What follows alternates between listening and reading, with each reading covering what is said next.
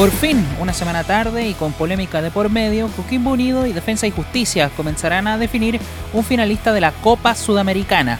Independiente de quien gane, el que acceda a esa final será la Cenicienta del torneo. De eso es lo que vamos a hablar hoy, de los equipos Cenicienta de este lado del mundo.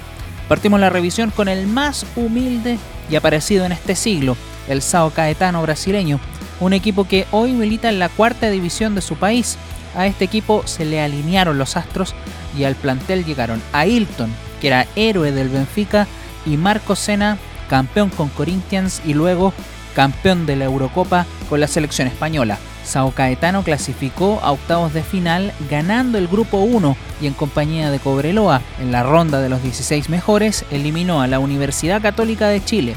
En cuartos de final despachó a Peñarol de Uruguay y en semis dejó en el camino al América de México.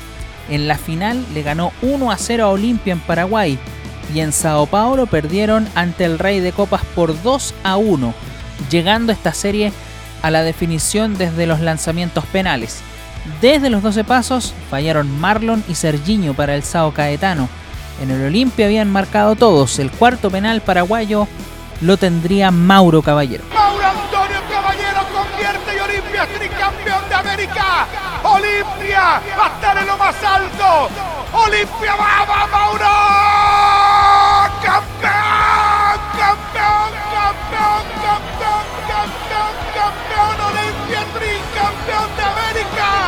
En la final y de local se le pinchó el globo al Sao Caetano, un equipo que vivió un sueño y estuvo ahí, muy cerca, acariciando la Copa Libertadores de América.